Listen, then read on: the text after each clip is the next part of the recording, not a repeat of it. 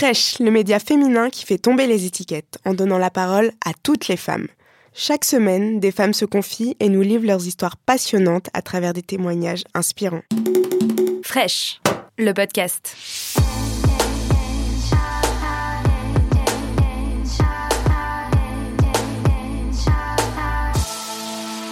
L'archétype de la danseuse, c'est sûr que c'est pas moi et que assez régulièrement, quand je dis que je suis danseuse, les gens ils font genre Really?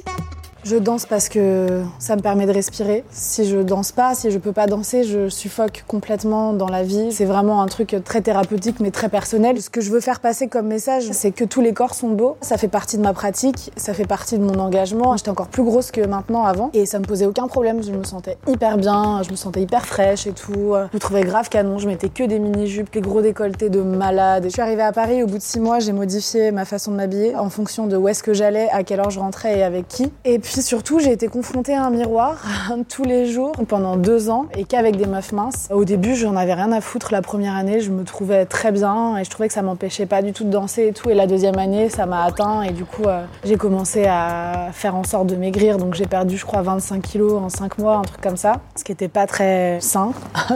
Aujourd'hui, je m'en fous. Mon corps, il évolue en fonction de ce que je fais. Des fois, je grossis, des fois, je maigris, mais de toute façon, ça m'empêche pas du tout de danser. Après, euh, quand je me regarde le matin à poil, euh, bah c'est pas toujours facile en fait. Et puis dans les bad days, et bah, je me mets à danser, je me filme et je me dis ouais, ça passe. et c'est ça aussi le message que j'essaye de transmettre, c'est que les corps qu'on a, c'est je suis pas une hippie mais c'est quand même nos vaisseaux dans cette vie-là, on a on a ces corps-là et on a ces têtes-là. Donc il faut aussi les accepter et les embrasser et faire en sorte d'être euh, connecté aussi à notre enveloppe corporelle. La danse pour moi ça a été une reconnexion à mon corps et un truc hyper euh, d'empowerment en fait. C'est pas la minceur qui détermine si une femme peut être euh, danseuse ou pas. Donc oui, le fait de revendiquer d'être danseuse, ce qui a été très dur hein, pour moi hein, en termes d'auto-légitimité, de me dire oui, je suis danseuse. Je me regardais comme ça dans le miroir, j'étais là oui, c'est ton travail maintenant. Mais c'est clair que je l'affirme hyper clairement en face des gens et que je dis ouais en fait mon corps, il danse. J'en reviens, on se retrouve sur le dance floor et puis tu vas voir ce qui va se passer. On m'a énormément célébré quand j'ai maigri. Toutes les semaines, on me disait Waouh, t'as maigri, c'est hyper bien, t'es super belle, euh, t'es mieux comme ça, t'es devenue bonne. Tout ce que ça sous-entend, c'est de comment tu me voyais avant en fait. C'est hyper violent. De la même façon que quand je me lissais les cheveux, on me disait Waouh, t'es grave plus belle comme ça, ça te va trop bien, les cheveux lisses et tout. Donc ça sous-entend plein de trucs en fait, genre Ah ouais, t'es plus belle mince et les cheveux lisses quoi. En fait, euh, quand je ressemble à une Babtou de magazine que tu penses être une vraie femme, bah en fait là tu me trouves plus belle. Je me destinais pas du tout à être danseuse dans la mesure où moi je voulais bosser à l'ONU. J'ai fait une classe prépa pendant deux ans et j'ai passé les concours pour euh, Sciences Po. Et j'ai été prise en master de gender studies. J'ai été vraiment taraudée par mon rêve de petite fille qui était de euh, un jour je serai danseuse sans jamais rien faire pour que ça ça se passe en vrai en fait. Et un jour, je sais pas, j'avais 24 ans et je me suis dit non en fait là, ça peut pas rester un rêve toute mon existence et je vais me réveiller à 47 ans et je vais être la girl. Like what the fuck?